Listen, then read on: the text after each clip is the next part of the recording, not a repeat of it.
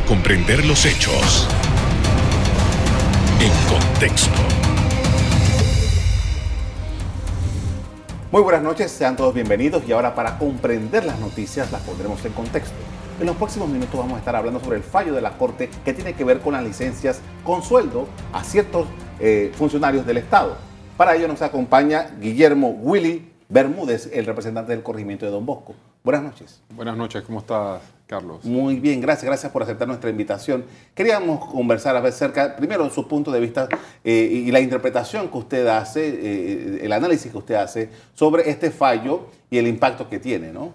Sí, digo, esto yo creo que es una demanda ciudadana, más que todo. Yo creo que también el tener que cobrar dos salarios teniendo tantas personas en estos momentos con el desempleo. Yo hace casi un año atrás, casualmente me había pronunciado sobre este tema, que había que hacer una revisión sobre si realmente es justo o no es justo que una persona que tiene un puesto de elección esté cobrando dos salarios.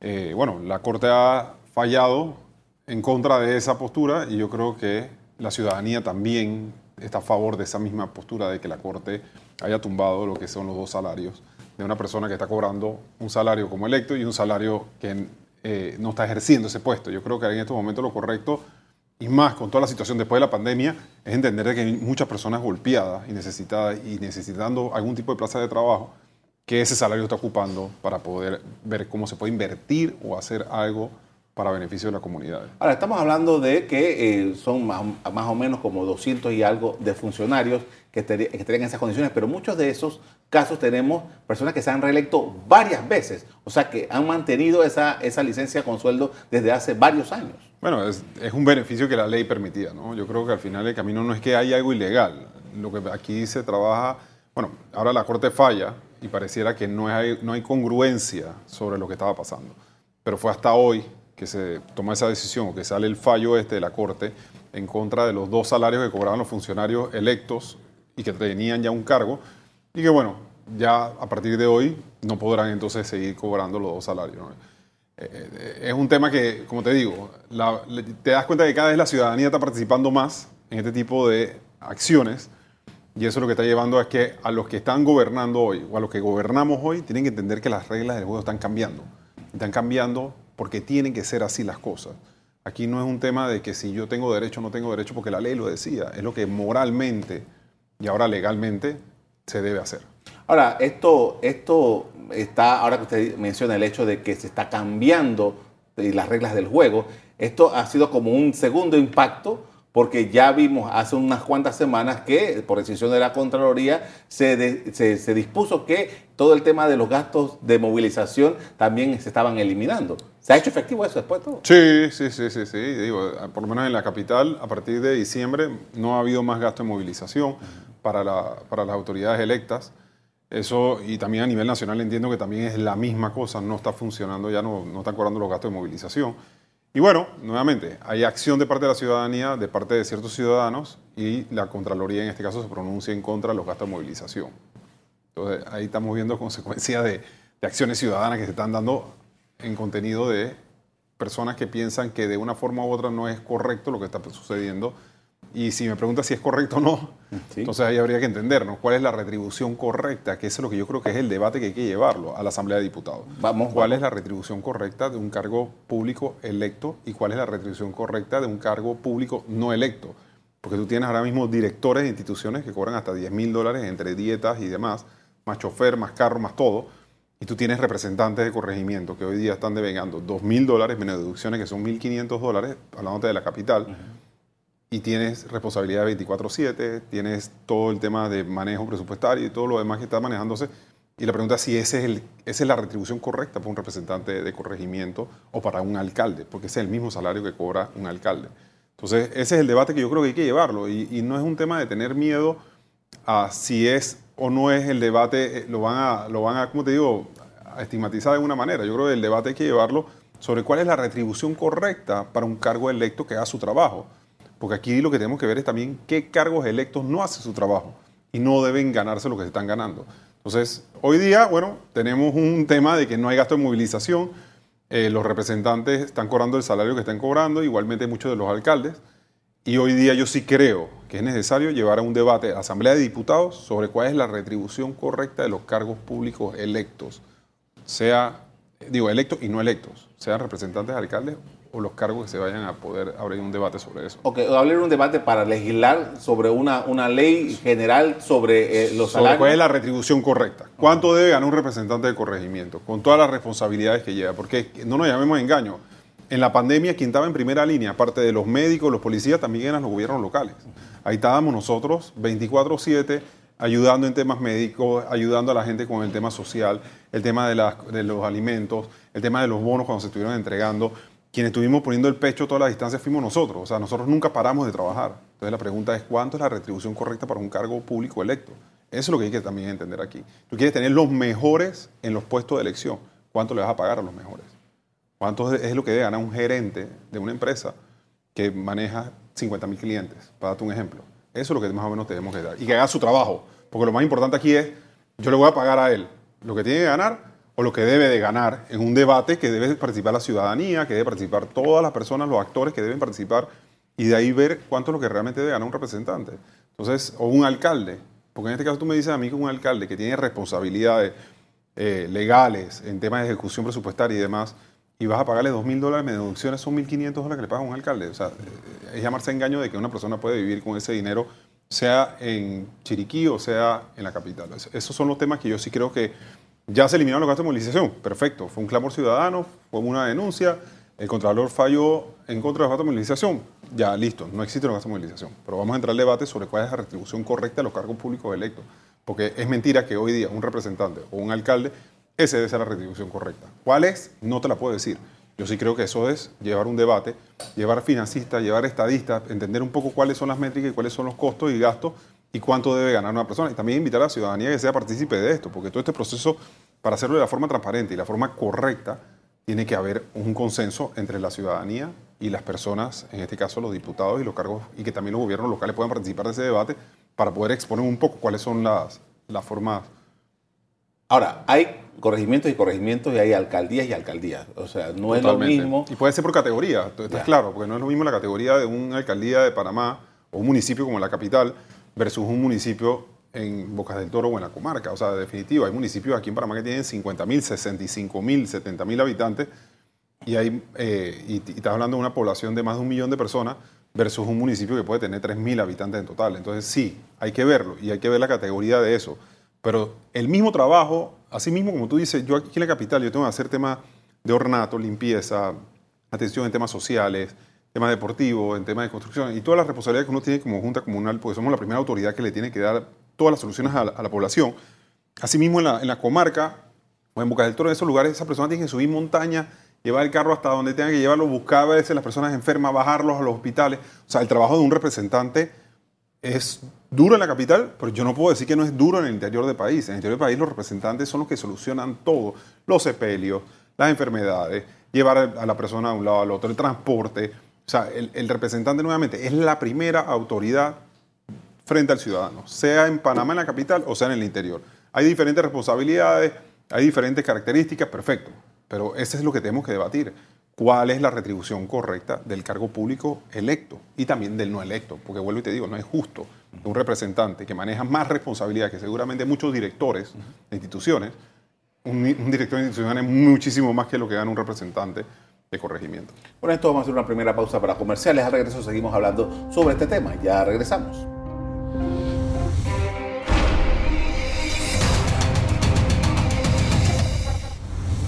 Estamos de regreso y estamos hablando sobre el fallo de la Corte que corta las licencias con sueldo para eh, funcionarios electos.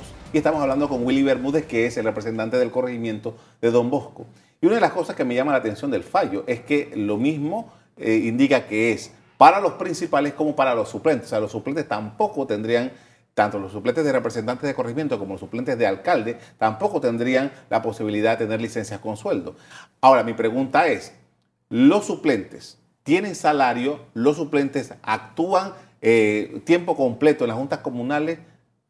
¿Cómo funciona eso? Sí, los suplentes tienen un salario de 900 balboas, o sea, no es tampoco el gran salario, para los suplentes. Y los suplentes, yo te puedo decir a título personal mío, los suplentes, mi suplente trabaja a la par conmigo. O sea, es una persona que está, cuando uno, ningún representante te puede decir que está o sea, en todos los lugares al mismo tiempo.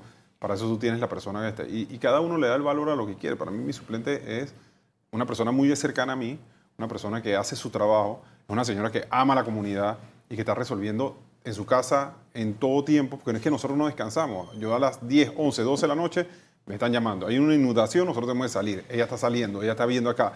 Y hay una comunicación y un trabajo en conjunto de parte de los suplentes y los representantes electos. O sea, yo creo que no es correcto. O sea, sí entiendo el tema de que también se le está suspendiendo el salario a ellos, pero ahí entramos otra vez al mismo tema del tema cuando empezamos con el tema de la movilización. Hay que legislar sobre la retribución correcta de los cargos electos. Como un suplente que trabaja mancuerna uno a uno con los representantes, gana 900 dólares menos deducciones, 700 balboas.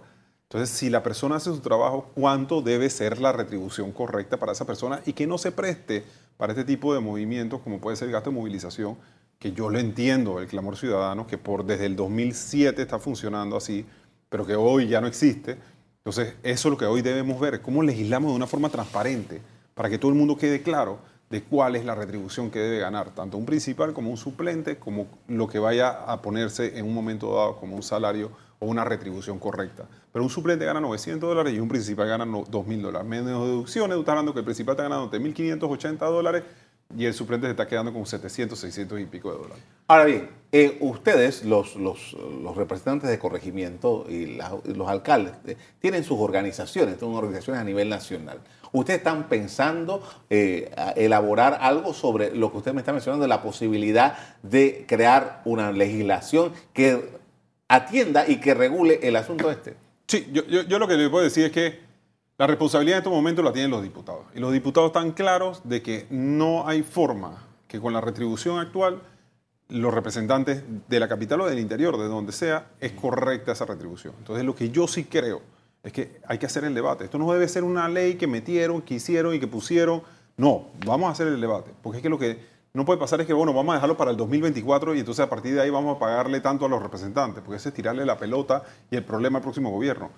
El problema hay que solucionarlo ya. Y por eso te digo, no hay que tenerle miedo al debate. Yo invito al presidente de la Comisión de Asuntos Municipales, el diputado Javier Sucre, que llame a un debate a todas las personas, a todas las organizaciones, a todos los gobiernos locales, a los representantes de los gobiernos locales y a la, a la sociedad civil, que vayamos y conversemos sobre este tema. Porque yo estoy seguro, seguro que la sociedad civil también va a estar de acuerdo en un debate para buscar cuál es la retribución correcta a los cargos públicos electos. Ahora, con el tema de los gastos de movilización, por ejemplo, aquí se, se, plasmó información a, la comunidad en el que había representantes de corregimiento que podían ganar, según esta información, hasta 13 mil dólares por mes.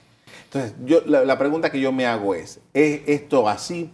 Y, y también quería saber, o sea, los gastos operativos de una junta comunal está en un presupuesto distinto al del salario. ¿Por qué hay que, eh, esa, esa necesidad de atender a una comunidad con ponerla junto con el tema salarial de un representante?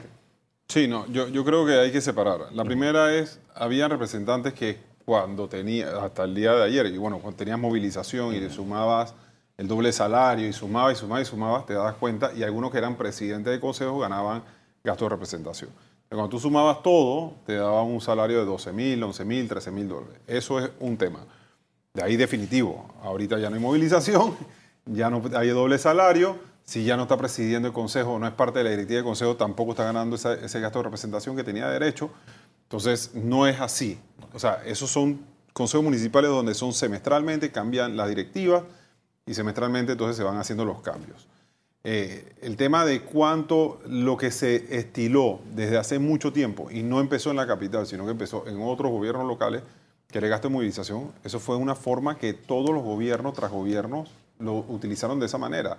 Y esa era la forma de poder ajustarse el salario de una u otra forma para poder ayudar a la comunidad. Porque es mentira que también tú dices que es que esa plata yo la agarro y me la gasto en mis cosas personales. No, esa plata tú al fin y al camino terminas agarrando y gastándotela ayudando a la gente terminando pagando sepelio, ayudando a la gente en la comida. Yo tengo cualquier cantidad de gente que me escribe 24/7 pidiéndome, hoy no tengo que poner en mi mesa. Y eso que Don Bosco es un corregimiento bastante de profesionales, gente hecha para adelante, clase media, o sea, trabajadores, familias organizadas. Y tú tienes familias hoy día, después de la pandemia, que están totalmente golpeadas económicamente. ¿Y qué termina haciendo uno como representante? Viendo cómo de alguna forma le da la mano a la persona. Pero es bien complicado. eh, y, y yo sí entiendo mis colegas de que hoy día ellos digan, Chuzo, no están pagando o no están dando una retribución que no es correcta, ya no tenemos los gastos de movilización, ahora ya no tienes otros colegas que tenían el doble salario, que totalmente yo estoy de acuerdo de que no puede haber doble salario, pero lo que no puede ser es que ahora no hablemos de una retribución correcta, y por eso es que yo he insistido y se lo he dicho tanto al Consejo Nacional de Representantes como se lo he dicho a varios de los colegas, tenemos que ir a un debate a la Asamblea de Diputados. Tenemos que llamar al debate y sentar a todos los actores de la Comisión de Asuntos Municipales y en este caso de la Asamblea de Diputados y poder debatir cuánto es la retribución correcta tanto de los cargos públicos electos como los no electos. Ahora, hay, un tema y es que mientras nosotros estamos hablando, la, la asamblea, que usted la ha mencionado varias veces durante esta noche, ha estado legislando, creando más corregimientos. O sea, hay, y algunas personas se lo atribuyen a la, a la ley de descentralización, que según muchas personas, esto es lo que está motivando por el tema del acceso a ingresos. No, yo no, yo no, yo no coincido con eso. ¿Cuál es su interpretación? O sea, esto es sencillo. Esto es un rejuego político que los diputados han querido utilizar para poder ellos mantenerse en el poder más tiempo.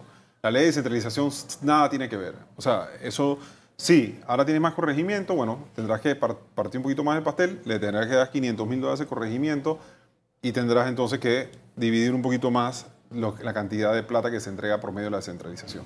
Pero nada tiene que ver realmente y un corregimiento recibe un porcentaje de lo de, de lo de descentralización. No es que va a recibir medio millón, va a recibir 100 mil, 50 mil dólares por un año o los 110 mil dólares del PIOP. Pero es que no es que tampoco se volver millonario un representante ni va a tener la cantidad de plata para poder invertir. Yo sí creo que es una irresponsabilidad seguir creando corregimientos donde no hay que crearlo. Hay lugares que sí, definitivamente. Tú me preguntas a mí, Tocumen, 24 de diciembre, esos son corregimientos que hay que dividir, porque ha crecido tanto y poblacionalmente es tanto, y adicional a eso territorialmente es tanto, que son corregimientos que definitivo que a una sola autoridad se le complica atenderlo. Hay que hacer una división de corregimientos en donde hay que hacerlo, pero hoy estamos dividiendo corregimientos en Bocas, que no había sentido hacerlo, y tiene corregimiento en la capital que ni siquiera han volteado a ver para eso. Vamos a, profundizar sobre eso después del cambio comercial. Ya regresamos.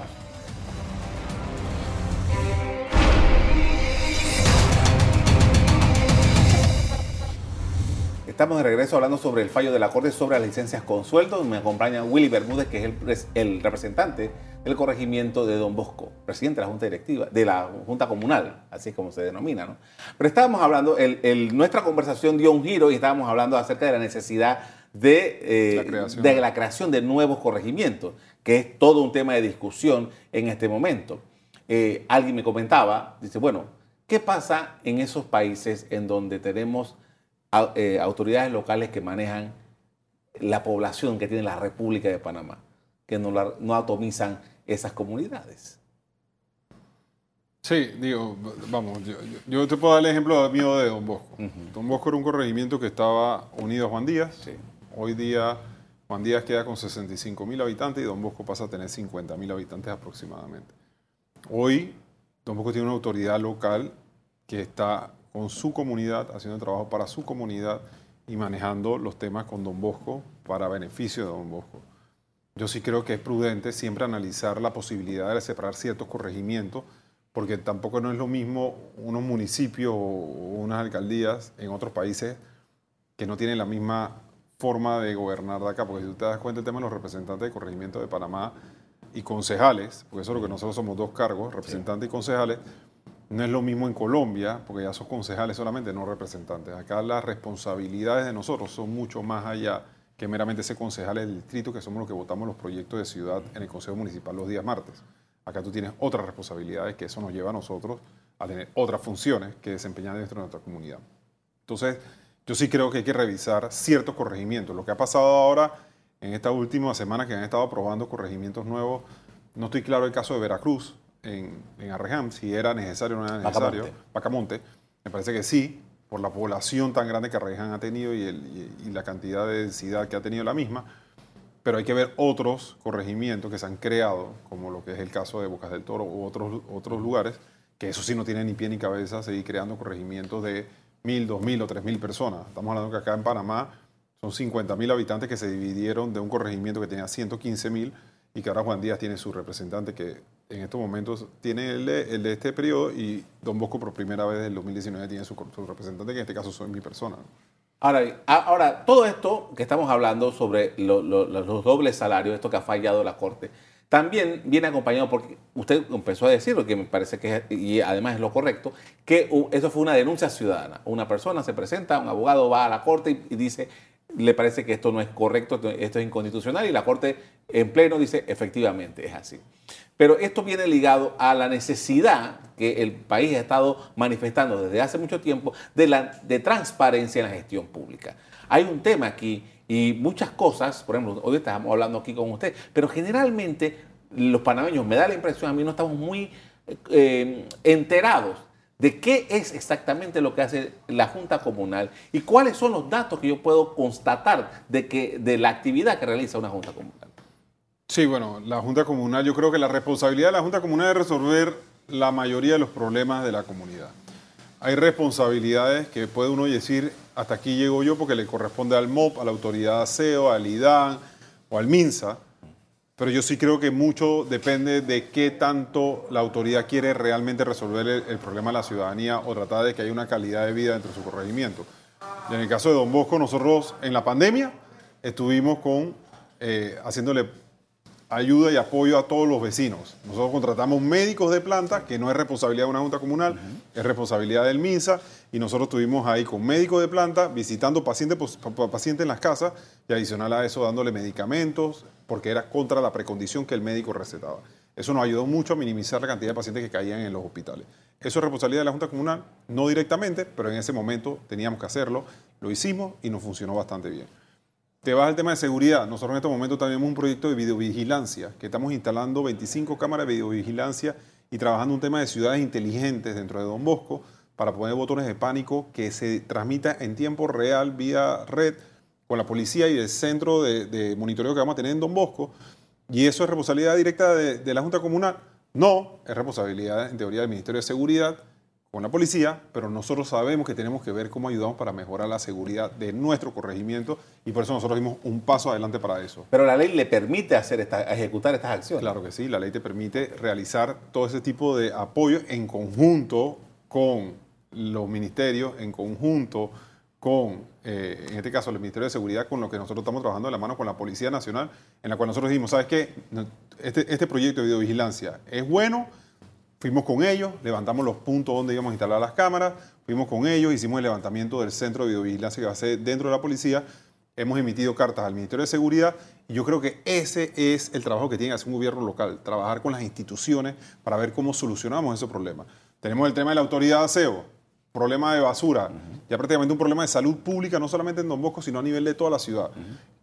Sabemos que está desbordado, sabemos que la autoridad de aseo no va a poder resolver ese problema a corto plazo.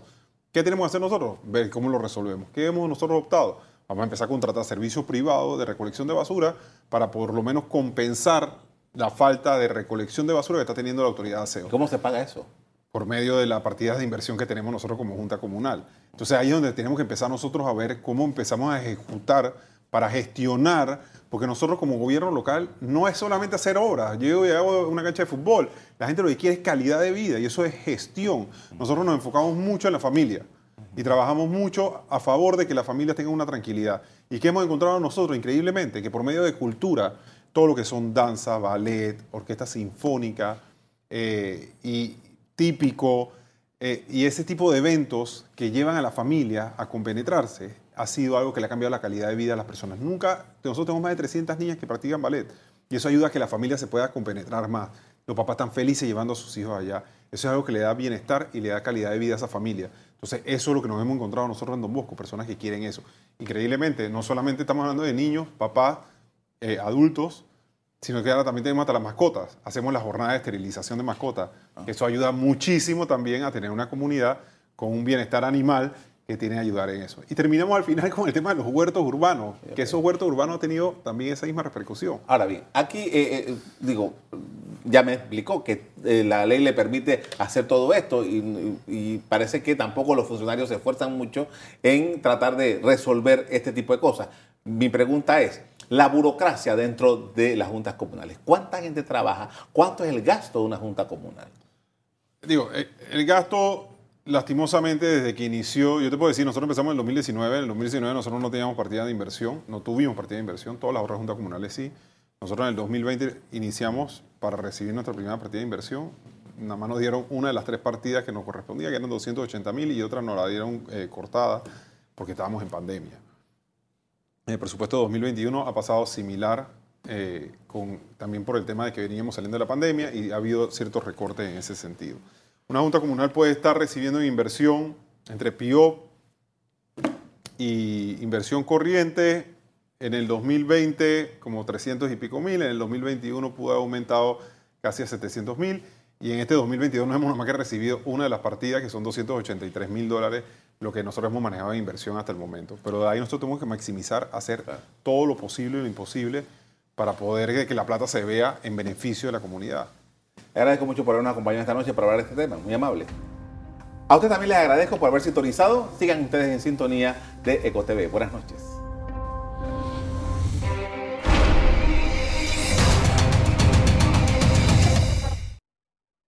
Revive este programa entrando al canal 1 de BOD de Tigo.